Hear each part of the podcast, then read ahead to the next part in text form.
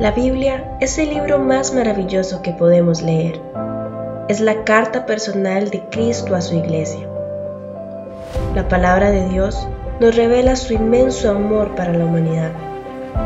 ¿Quieres conocer a Dios y entender lo que significa Jesús para nosotros? Lee tu Biblia. Jóvenes Sal y Luz presenta Proyecto Biblia. Primer libro de Samuel. Primero de Samuel capítulo 1. Nacimiento de Samuel. Hubo un varón de Ramataim de Sofín, del monte de Efraín, que se llamaba Elcana, hijo de Jeroham, hijo de Eliú, hijo de Tohu, hijo de Suf, Efrateo. Y tenía él dos mujeres, el nombre de una era Ana, y el de la otra Penina. Y Penina tenía hijos, mas Ana no los tenía. Y todos los años aquel varón subía de la ciudad para adorar y para ofrecer sacrificios a Jehová de los ejércitos en Silo, donde estaban dos hijos de Elí, Ofni y Finés, sacerdotes de Jehová. Y cuando llegaba el día en que el Cana ofrecía sacrificio, daba a Penina su mujer, a todos sus hijos y a todas sus hijas, y a cada uno su parte. Pero a Ana daba una parte escogida, porque amaba a Ana, aunque Jehová no le había concedido tener hijos.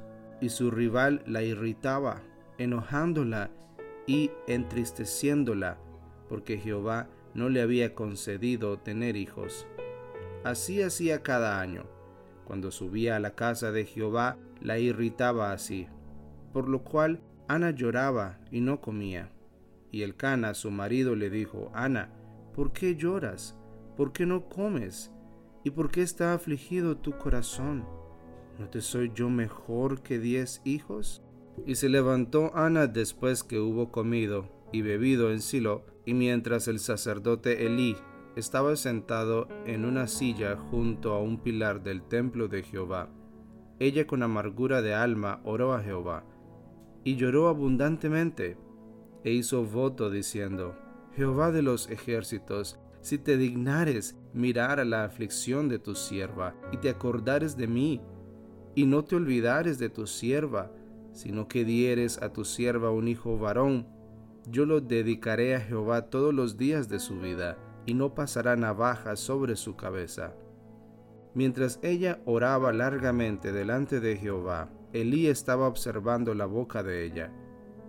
Pero Ana hablaba en su corazón y solamente se movían sus labios y su voz no se oía. Y Elí la tuvo por ebria. Entonces le dijo Elí, ¿Hasta cuándo estarás ebria? Digiere tu vino. Y Ana le respondió diciendo, No, Señor mío, yo soy una mujer atribulada de espíritu. No he bebido vino ni sidra, sino que he derramado mi alma delante de Jehová. No tengas a tu sierva como una mujer impía, porque por la magnitud de mis congojas y de mi aflicción he hablado hasta ahora. Elí respondió y dijo, Ve en paz, y el Dios de Israel te otorgue la petición que le has hecho. Y ella dijo, Halle tu sierva gracia delante de tus ojos, y se fue la mujer por su camino, y comió, y no estuvo más triste. Y levantándose de mañana, adoraron delante de Jehová, y volvieron y fueron a su casa en Ramá.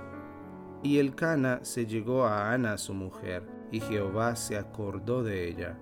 Aconteció que al cumplirse el tiempo, después de haber concebido Ana, dio a luz un hijo, y le puso por nombre Samuel, diciendo, por cuanto lo pedí a Jehová.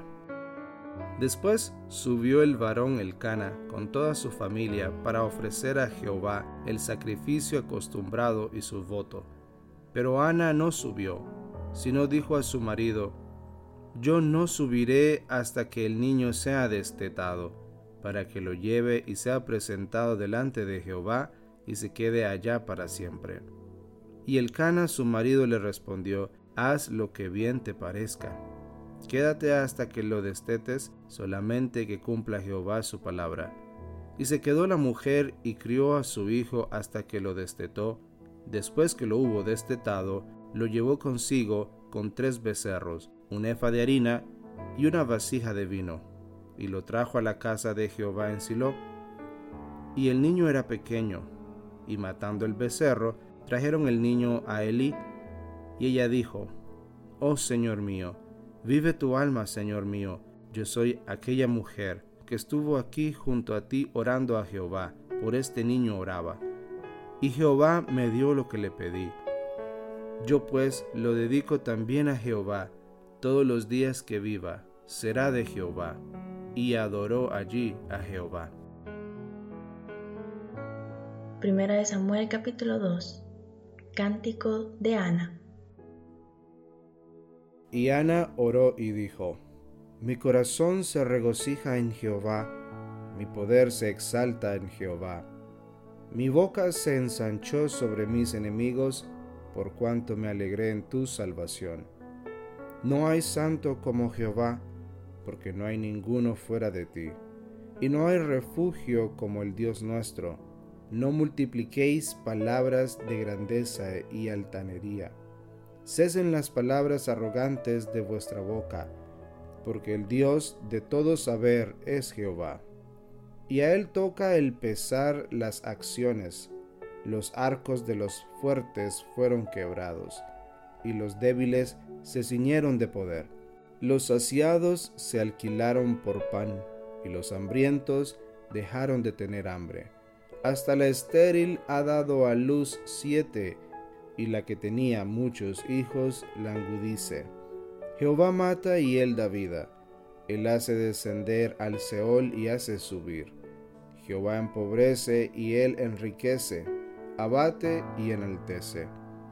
Él levanta del polvo al hombre y del muladar exalta al menesteroso, para hacerle sentarse con príncipes y heredar un sitio de honor, porque de Jehová son las columnas de la tierra, y él afirmó sobre ellas el mundo.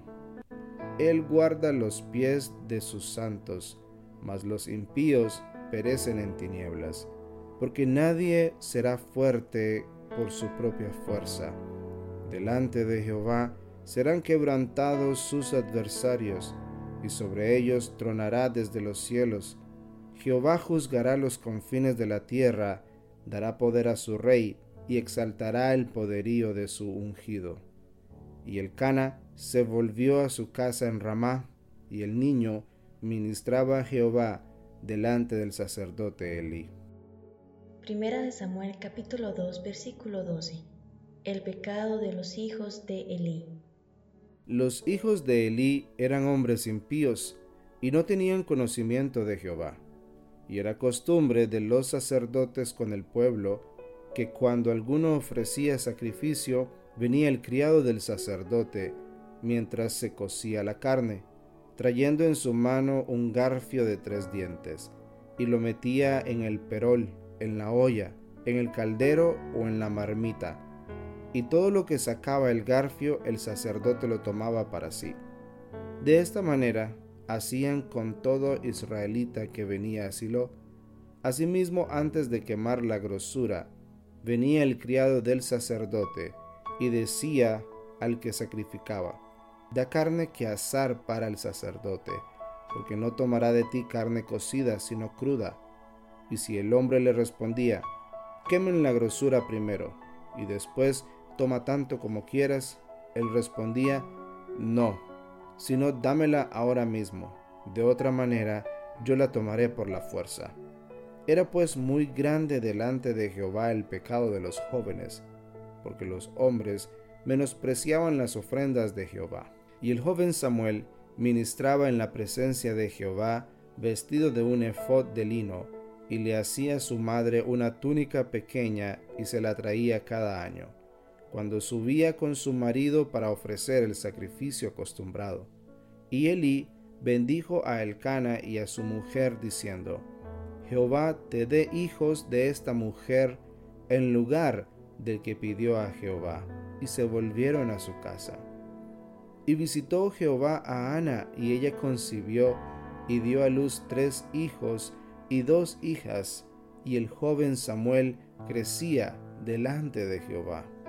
Pero Elí era muy viejo y oía de todo lo que sus hijos hacían con todo Israel, y cómo dormían con las mujeres que velaban a la puerta del tabernáculo de reunión. Y les dijo, ¿por qué hacéis cosas semejantes? Porque yo oigo de todo este pueblo vuestros malos procederes. No, hijos míos, porque no es buena fama la que yo oigo, pues hacéis pecar al pueblo de Jehová. Si pecare el hombre contra el hombre, los jueces le juzgarán. Mas si alguno pecare contra Jehová, ¿quién rogará por él? Pero ellos no oyeron la voz de su padre, porque Jehová había resuelto hacerlos morir. Y el joven Samuel iba creciendo y era acepto delante de Dios y delante de los hombres. Y vino un varón de Dios a Elí y le dijo, Así ha dicho Jehová, ¿No me manifesté yo claramente a la casa de tu padre cuando estaban en Egipto, en casa de Faraón? Y yo le escogí por mi sacerdote entre todas las tribus de Israel, para que ofreciese sobre mi altar, y quemase incienso, y llevase efod delante de mí. Y di a la casa de tu padre todas las ofrendas de los hijos de Israel, ¿Por qué habéis hollado mis sacrificios y mis ofrendas que yo mandé ofrecer en el tabernáculo? Y has honrado a tus hijos más que a mí, engordándoos de lo principal de todas las ofrendas de mi pueblo Israel.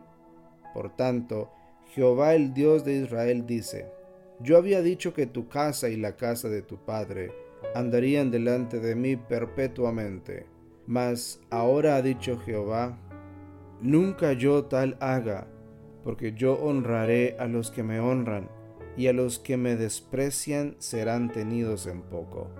He aquí vienen días en que cortaré tu brazo, y el brazo de la casa de tu padre, de modo que no haya anciano en tu casa.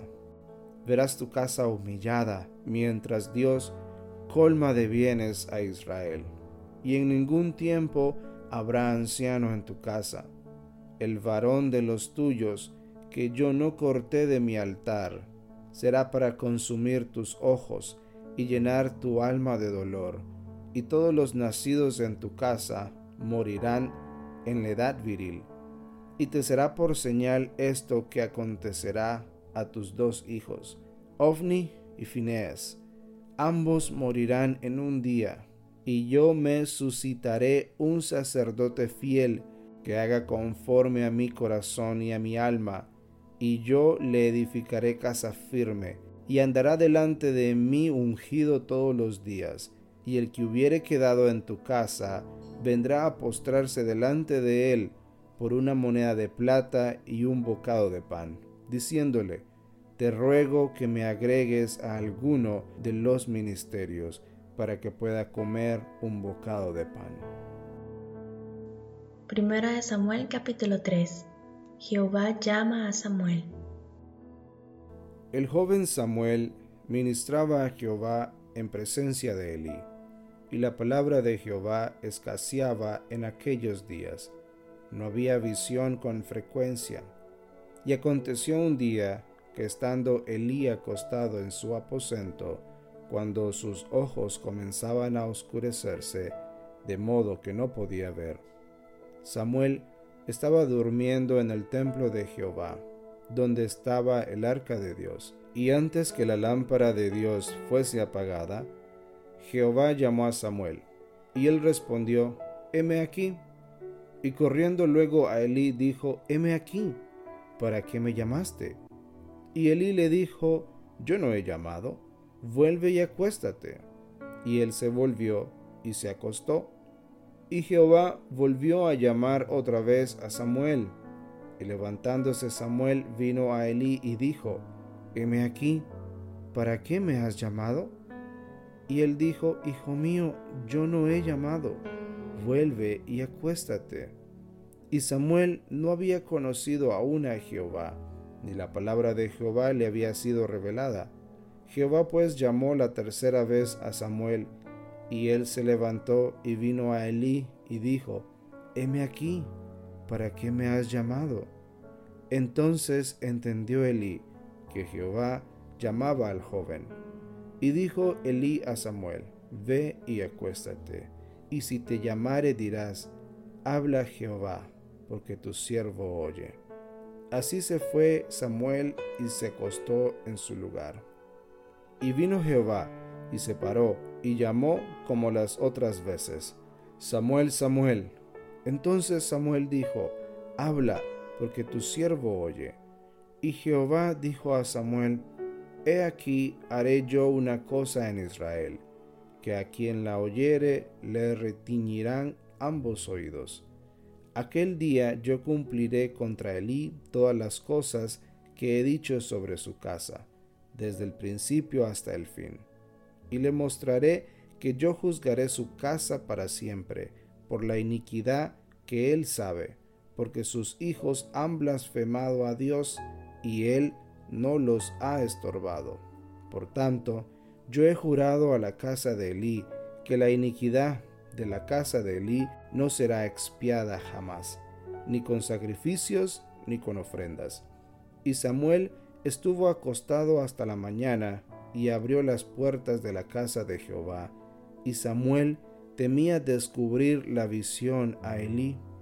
Llamando pues Elí a Samuel le dijo, Hijo mío, Samuel. Y él respondió, heme aquí. Y él dijo, ¿qué es la palabra que te habló? Te ruego que no me lo encubras. Así te haga Dios y aún te añada, si me encubrieres palabra de todo lo que habló contigo. Y Samuel se lo manifestó todo, sin encubrirle nada. Entonces él dijo, Jehová es, haga lo que bien le pareciere. Y Samuel creció, y Jehová estaba con él, y no dejó caer a tierra ninguna de sus palabras. Y todo Israel, desde Dan hasta Beerseba, conoció que Samuel era fiel profeta de Jehová. Y Jehová volvió a aparecer en Silo, porque Jehová se manifestó a Samuel en Silo por la palabra de Jehová. Primera de Samuel capítulo 4 Los filisteos capturan el arca. Y Samuel habló a todo Israel. Por aquel tiempo salió Israel a encontrar en batalla a los filisteos, y acampó junto a Ebenezer, y los filisteos acamparon en Afec. Y los filisteos presentaron la batalla a Israel, y trabándose el combate, Israel fue vencido delante de los filisteos, los cuales hirieron en la batalla en el campo como a cuatro mil hombres. Cuando volvió el pueblo al campamento, los ancianos de Israel dijeron, ¿Por qué nos ha herido hoy Jehová delante de los filisteos?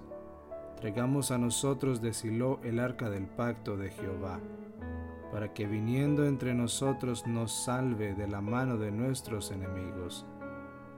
Y envió el pueblo a Silo, y trajeron de allá el arca del pacto de Jehová de los ejércitos, que moraba entre los querubines, y los dos hijos de Elí, Ofni y Finés, estaban allí con el arca del pacto de Dios. Aconteció que cuando el arca del pacto de Jehová llegó al campamento, todo Israel gritó con tan gran júbilo que la tierra tembló. Cuando los filisteos oyeron la voz de júbilo, dijeron, ¿qué voz de gran júbilo es esta en el campamento de los hebreos? Y supieron que el arca de Jehová había sido traída al campamento. Y los filisteos tuvieron miedo porque decían, ha venido Dios al campamento. Y dijeron, Ay de nosotros, pues antes de ahora no fue así. Ay de nosotros, ¿quién nos librará de la mano de estos dioses poderosos? Estos son los dioses que hirieron a Egipto con toda plaga en el desierto. Esforzaos, oh filisteos, y sed hombres, para que no sirváis a los hebreos, como ellos os han servido a vosotros, Sed hombres y pelead. Pelearon pues los filisteos e Israel fue vencido. y huyeron cada cual a sus tiendas, y fue hecha muy grande mortandad, pues cayeron de Israel treinta mil hombres de a pie. Y el arca de Dios fue tomada, y muertos los dos hijos de Elí, Ofni y Finees. Y corriendo de la batalla un hombre de Benjamín, llegó el mismo día a Silo, rotos sus vestidos y tierra sobre su cabeza. Y cuando llegó, he aquí que Elí estaba sentado en una silla, vigilando junto al camino, porque su corazón estaba temblando por causa del arca de Dios. Llegado pues aquel hombre a la ciudad, y dadas las nuevas, toda la ciudad gritó. Cuando Elí oyó el estruendo de la gritería, dijo, ¿Qué estruendo de alboroto es este? Y aquel hombre vino a prisa y dio las nuevas a Elí. Era ya Elí de edad de noventa y ocho años, y sus ojos se habían oscurecido, de modo que no podía ver. Dijo pues aquel hombre a Elí, Yo vengo de la batalla, he escapado hoy del combate. Y Elí dijo, ¿Qué ha acontecido, hijo mío? Y el mensajero respondió diciendo, Israel huyó delante de los filisteos, y también fue hecha gran mortandad en el pueblo, y también tus dos hijos, Ofni y Finees, fueron muertos, y el arca de Dios ha sido tomada. Y aconteció que cuando él hizo mención del arca de Dios, Elí cayó hacia atrás de la silla al lado de la puerta y se desnucó y murió, porque era hombre viejo y pesado y había juzgado a Israel cuarenta años.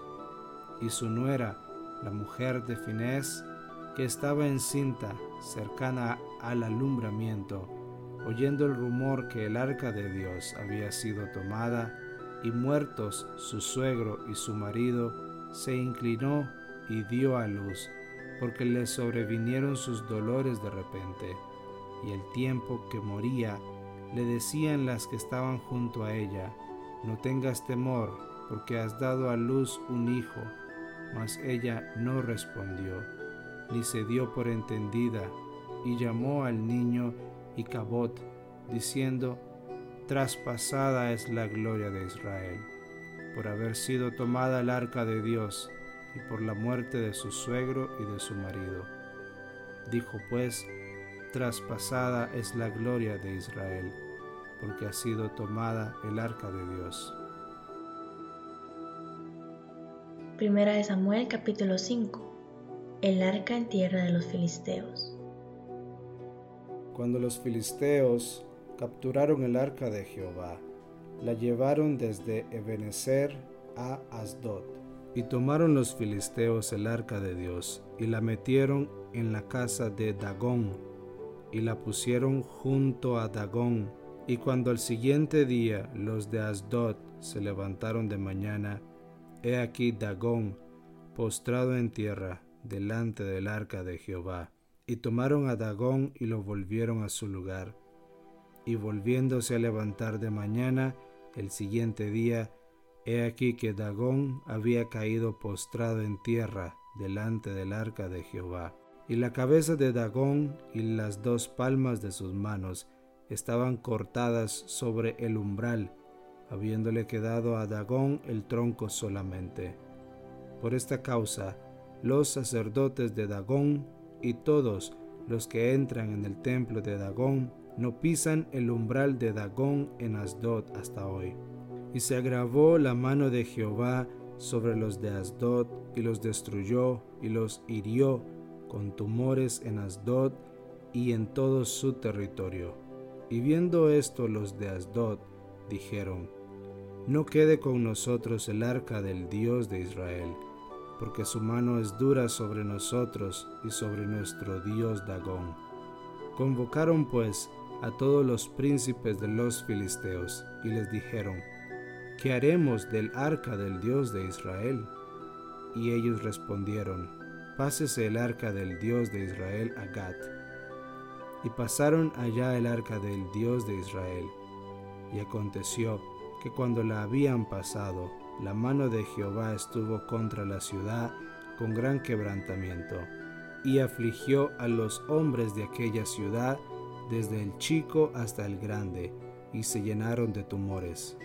Entonces enviaron el arca de Dios a Ecrón, y cuando el arca de Dios vino a Ecrón, los ecronitas dieron voces diciendo, Han pasado a nosotros el arca del Dios de Israel para matarnos a nosotros y a nuestro pueblo. Y enviaron y reunieron a todos los príncipes de los filisteos diciendo, Enviad el arca del Dios de Israel, y vuélvase a su lugar, y no nos mate a nosotros ni a nuestro pueblo, porque había consternación de muerte en toda la ciudad, y la mano de Dios se había agravado allí, y los que no morían eran heridos de tumores, y el clamor de la ciudad subía al cielo.